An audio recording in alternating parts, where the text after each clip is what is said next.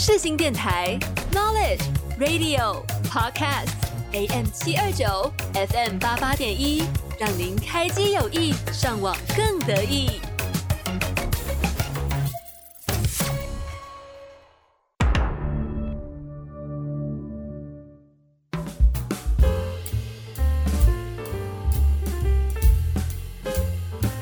这部电影你有看过吗？这些冷知识你知道吗？欢迎收听你的电影干仔店，带你发现电影里你不知道的事。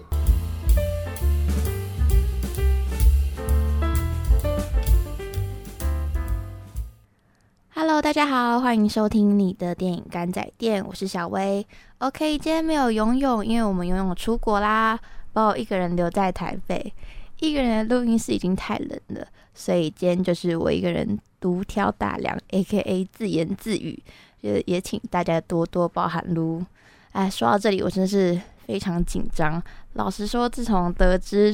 要一个人录一集的时候，实在是不想面对，没有这样，我真的做不到。好，没关系，废话已经太多了，没有问题的。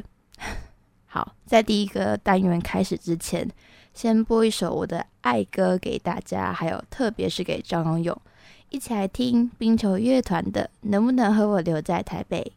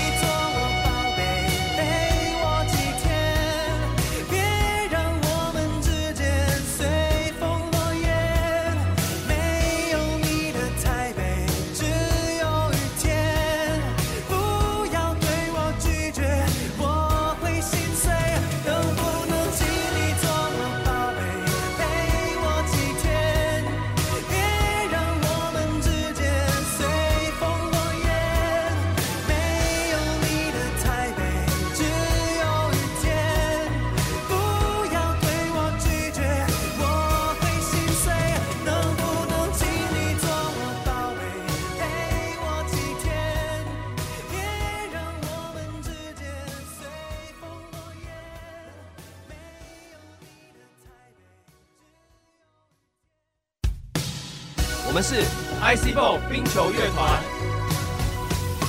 没有你的台北，只有雨天。不要对我拒绝，我会心碎。Love you。广播世界魅力无限，世新电台带你体验。你现在收听的是世新广播电台，AM 七二九，FM 八八点一。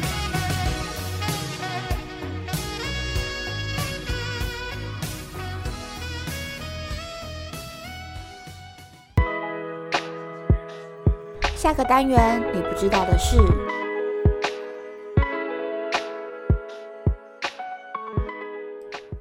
听完了冰球乐团的《能不能和我留在台北》，我们赶快进入主题吧。今天要大要跟大家聊的是一本日本电影《安娜达有点 blue》。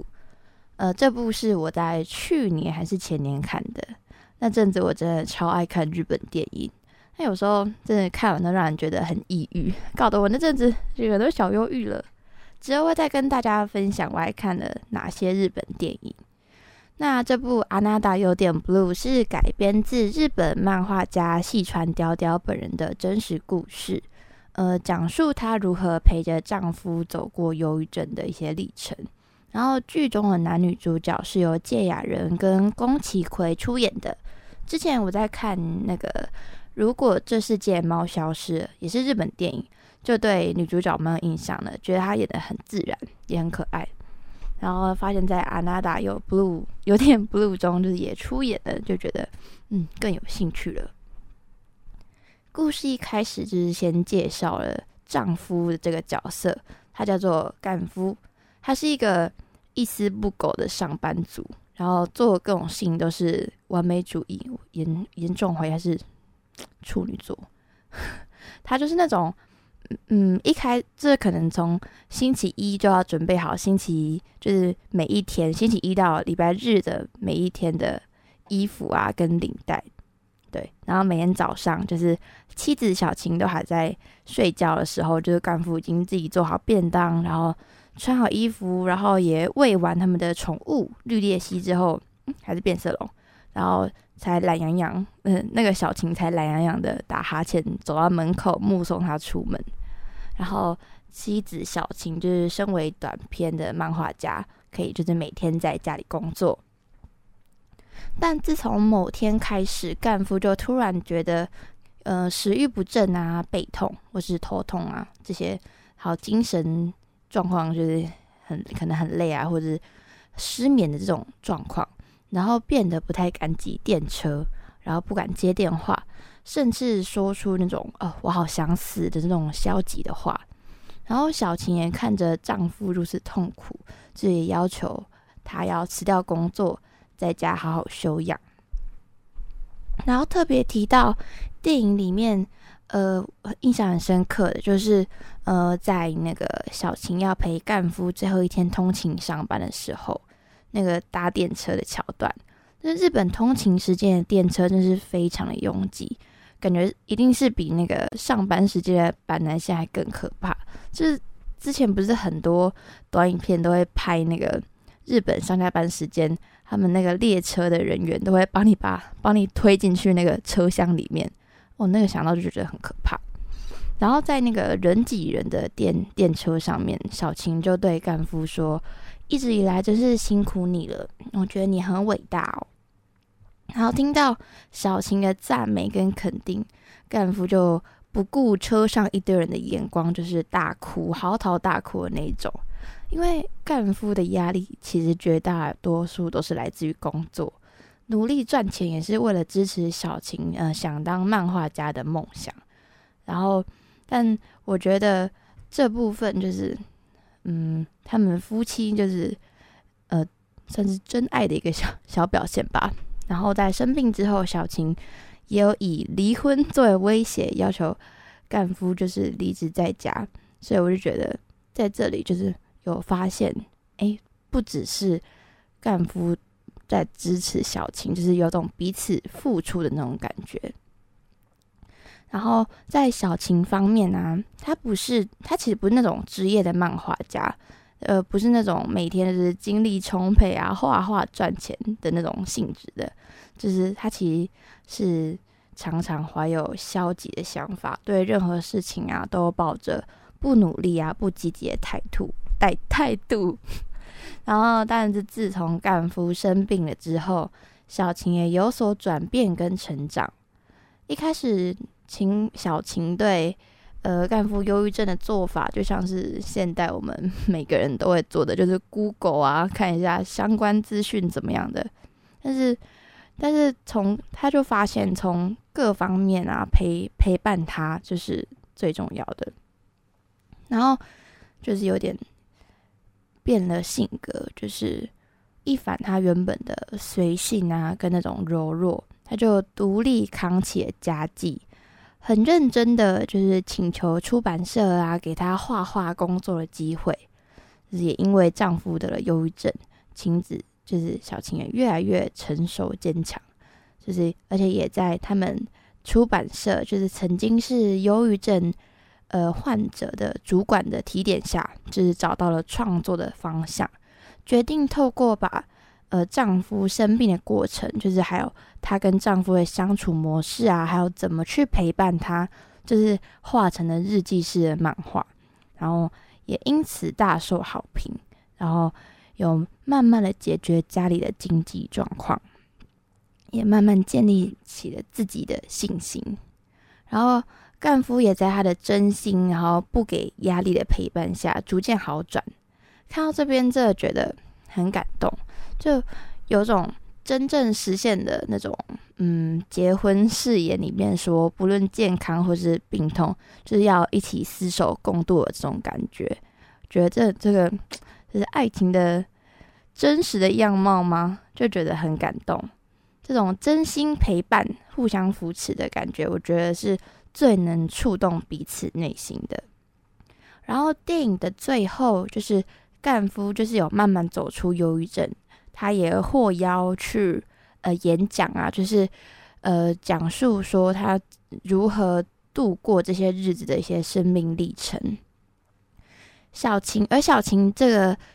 与就是陪伴丈夫与忧郁症呃斗争的漫画。呃，就是出版了，也叫做《丈夫得了忧郁症》。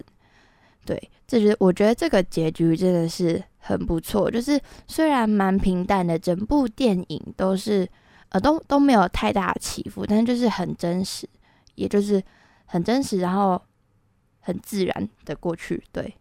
然后对，然后我们最后，嗯，我们接下来听一首迷先生的《长成什么样子算爱情》。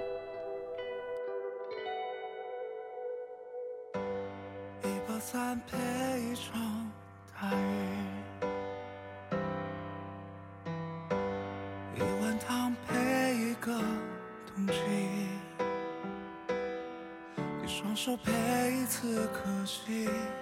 和这些习惯的致命爱情。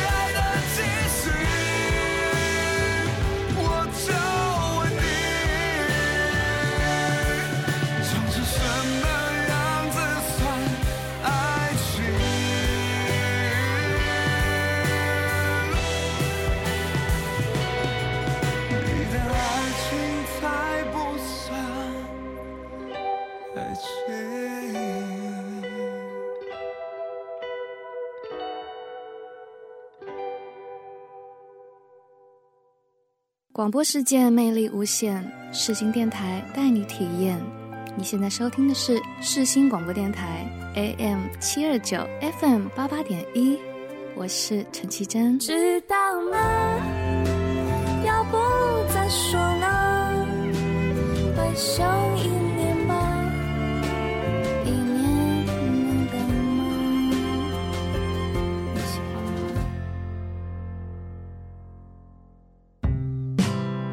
接下来一起听我们的小故事。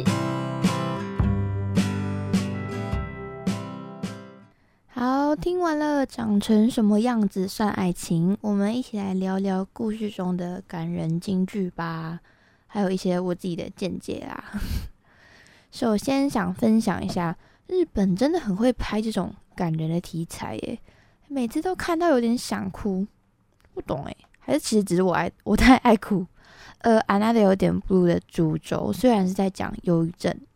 但是它调性没有整部都处于这种很沉重、很悲伤的情绪，反而带给人有一种苦中作乐的感觉。在悲伤无奈之处，就是也是有让人想要偷偷落泪的点。嗯，那第一个金句分享就是干夫可能在忧郁症有点比较发作期的歇斯底里、心情不好的时候，晴子就是 always 挂着笑容，然后就对他说：“不用加油也没关系，难受的时候不用强迫自己加油。”因为对忧郁症患者而言，太多就有时候太多的加油，反而就变成了一种呃沉重的负担。所以这时候的不努力，也是给予干夫很大的力量。呃，这也是电影里面啊，小晴从一个古董玻璃瓶领悟到的一个点，就是他的他就是讲说，那个老板就是给予这个古董玻璃瓶一个解释，就是说，因为没有破掉，就是价值的所在。没有人活的就是很容易啊，在命运的无数挑战下，能坚持下的我们本身就是成功的。没有碎到，没有碎掉，就是我们的价值所在。就像现在人常常，呃，过为了很多功成名就，这样子逼迫自己，往往忘了留一些喘气的时间。而在求学的过程啊，或是很多的那种精神标语，都是拼命的鼓励大家努力上向前，遇到困难就要赶快克服，觉得就是。这些不重要，要赶快撇除掉这些，就是要往前努力这样子。但是，当一昧的埋头向着所谓的成功而努力的时候，我们往往会忽略掉自己内心的一些体验跟感受，就是像是女生嘛，都很容很爱减肥，就像我们之前有聊过的容貌焦虑一样，我们不敢享受一些食物的美味，就是可能很好吃的东西，我们就是只能吃几口，然后可能跟大大家一起分食，没有办法那个爽吃一整个大蛋糕，小心翼翼的计算卡路里，就是艰难的维持我们的体重，但这个的目标就是因为我们要努力变瘦，我们放弃自己本来想做的，就是去选择，就是每天的去一些 routine 的工作，或许我们不喜欢，那因为我们就是觉得做人就是要努力上进，但在但是做人努力上进确实是很好的，但是有时候过多了，就是可能就会让你自己很辛苦。就是像无尽的社会比较中，我们总是觉得自己都还不够好，不够努力，长久压抑的内心就是会 那个受到各样各种各样的痛苦。但我自己觉得有没有可能就是太过努力了，太过觉得自己要加油了，就有点超过身心的负荷，所以身体才用忧郁症来强迫人要踩刹车休息呢？也希望大家都能留点自己的空间，留给自己。大家都已经很棒喽。好，第二句则是小晴在电影最后说到的。他说：“再黑的夜都会迎向黎明，就算晴空突然转阴，也远比黑夜更加明亮。”这句话感觉是导演呃在电影中借着小晴的之口讲出了这个人生哲学，就是感觉是要告诉所有观影的人，不论是否为忧郁症的患者，很大部分的人应该都曾经有自我怀疑的时候，也可能是现在迷惘中啊。然后就是这段话听起来就很像鸡汤，就是很长我们 都会很爱看的那种鸡汤。然而就是。片中曾经罹患过忧郁症的出版社的那个主管，就是也是有讲说，他曾经就是瞧不起这种书籍，这种鸡汤式的书籍，但他却在患离病了之后，发现，哎，有时候这类书籍里面的一句话，就感觉可以，就好像拯救了自己，就有时候就是很像突然被点通了，对，就是我也很喜欢看这种。有时候很鸡汤式的话，就像是 Tray 上面，在嗯，不是最近有新功能，虽然不知道大家还有没有在继续使用，就是你可以看到你的追踪中跟你没有追踪的，不知道为什么我的没有追踪的地方都会一直推播推播给我一些超级多的心灵鸡汤，那在最后的时候，再来跟大家分享我最近看到的一些嗯有趣的一些话。那最后一句我想分享的金句就是，呃，电影中也不算金句啦，就是一个对，好，在电影中医生有提到说，哦，忧郁症其实就是心灵的感冒，每个人都有可能得到。生病虽然就是很折磨人，但是也带给了很多正面的启发跟意义。就是我觉得，其实不管是生病的人，或是照顾生病的人，其实都很折磨。尤其是照顾生病的人的角色，就是无怨无悔的要照顾他。就是我前几天看到那个，就我最近也很爱看那个居家日本那个居家住宅改造网，它里面就是有一个房子要改造，就是呃一对夫妻，然后就有个小孩啊，小孩就是已经呃去其他地方呃工作读书吧，反正就是住外面，然后那个家里的吧的夫妻。就是那个太太，就是好像有，就是半身瘫痪，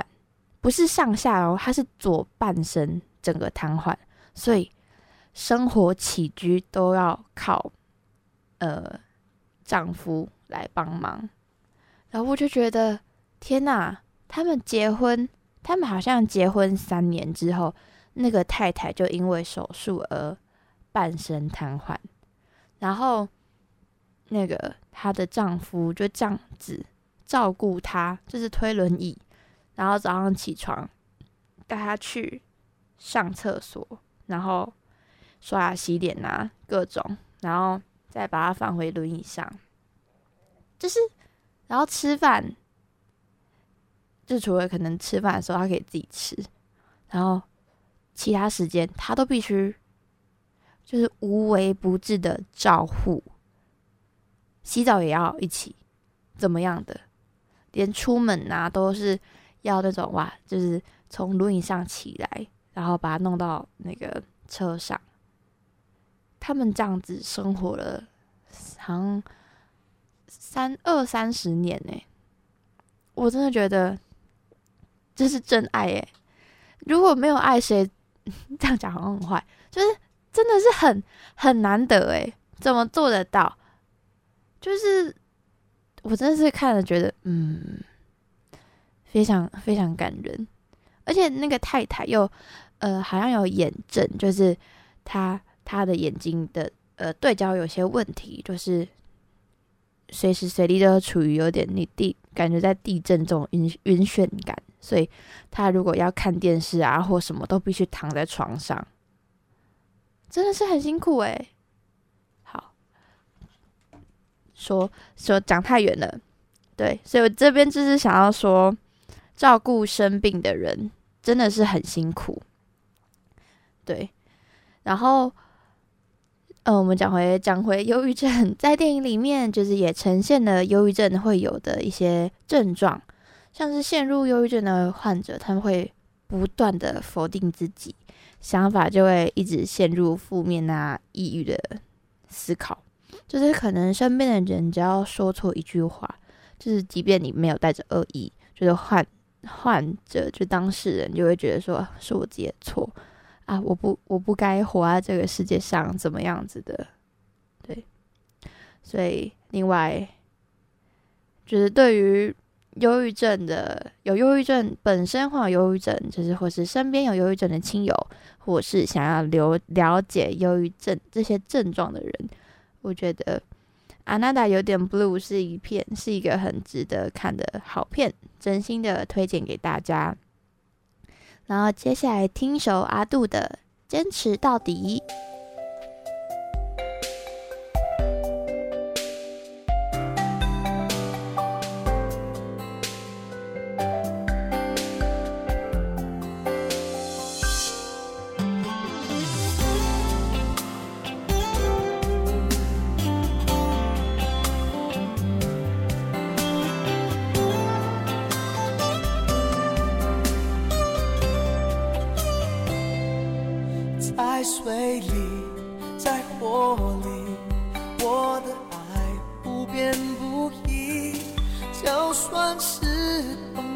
回去，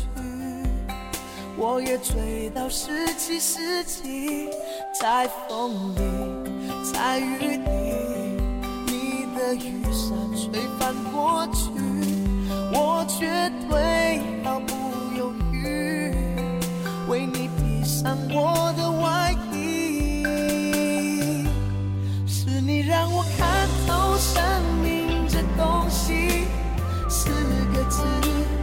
坚持到底。我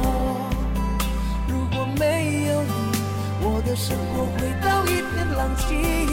是你让我翻破爱情的秘籍，四个字，坚持到底。我。不管有多苦，我会全心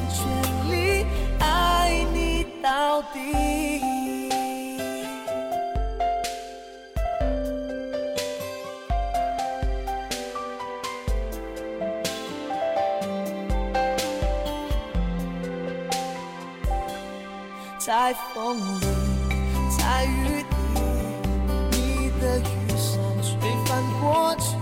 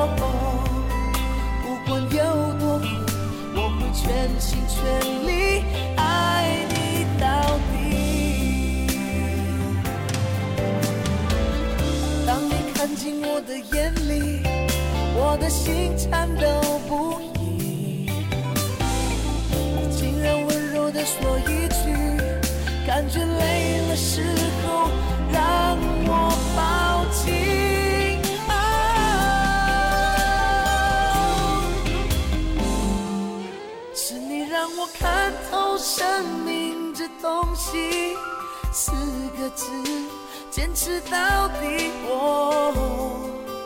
如果没有你，我的生活回到一片狼藉。是你让我翻过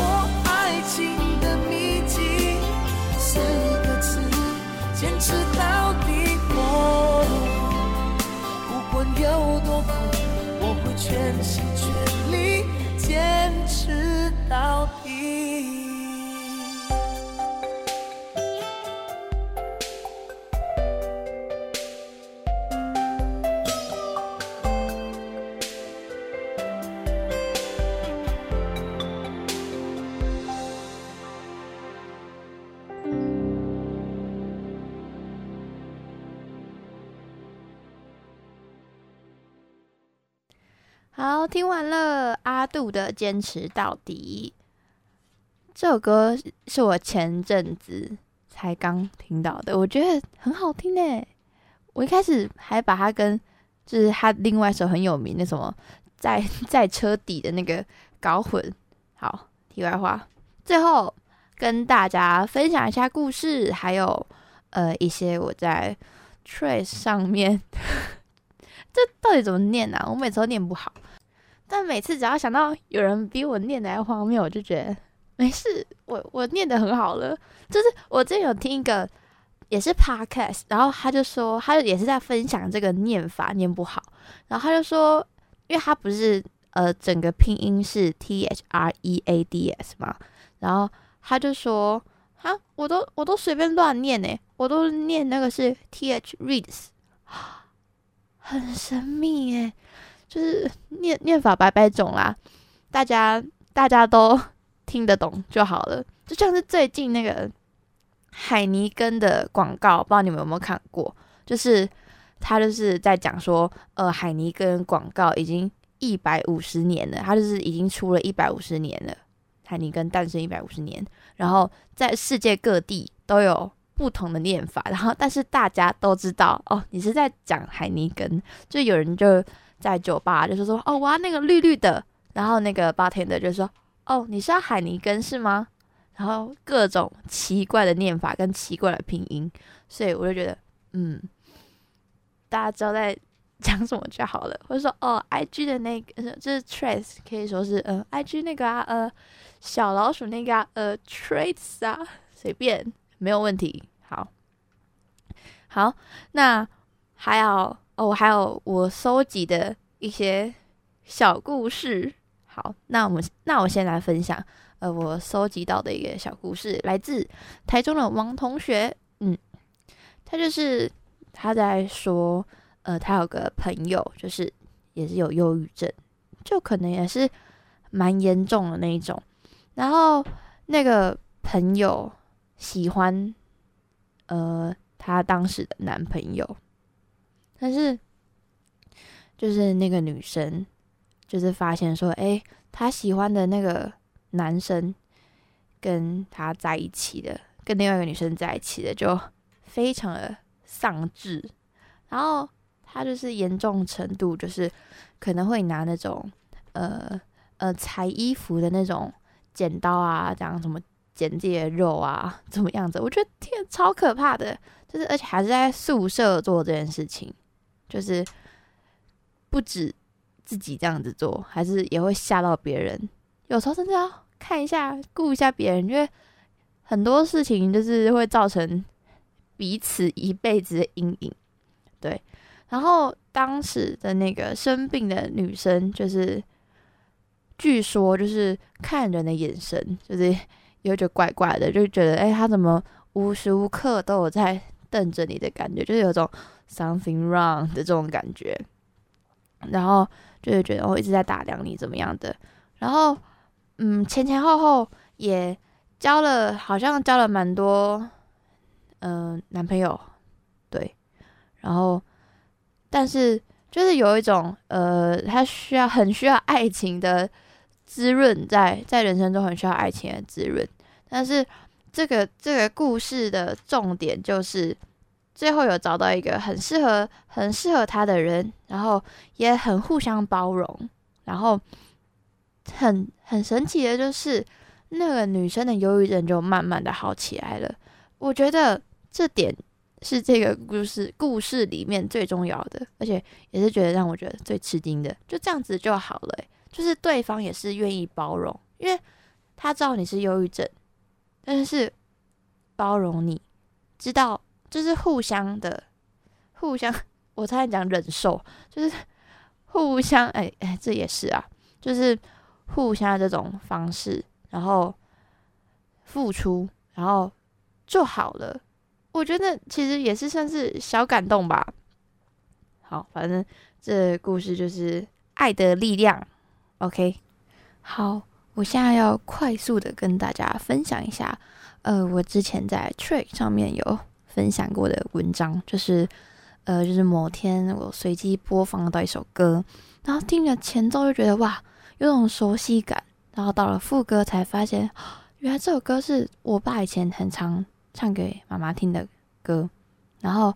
甚至还会在那种折叠手机的时代，然后设定成那种专属的那种来电打铃。那随着之后电脑啊、智慧型手机越来越发达，可以听的歌的平台啊、管道啊，还有歌曲都越来越多，就比较少听到这首歌。但是那天就听到这首歌，然后看着歌词，回想的画面，还是觉得浪漫呐、然后我们一起来听一下这首永邦的《你是我最深爱的人》。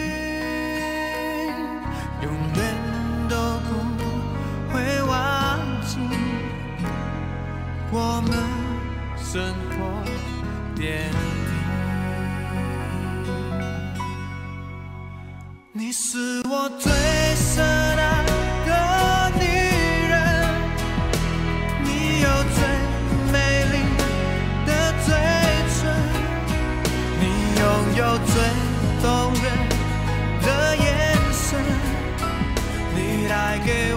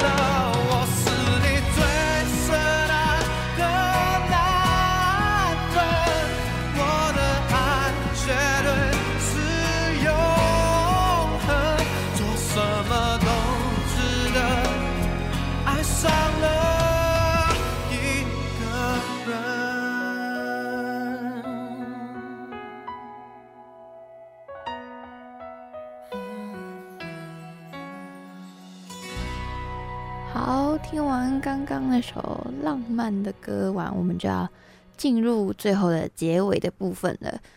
另外小抱怨就是我在 Track 上面分享完我这个故事之后，过没几天，Spotify 上面的这首歌《我最深爱的人》就没有办法听了。到底为什么？在是在针对我吗？好，然后想到这些，就是想到，就突然想跟大家分享，呃，我前几天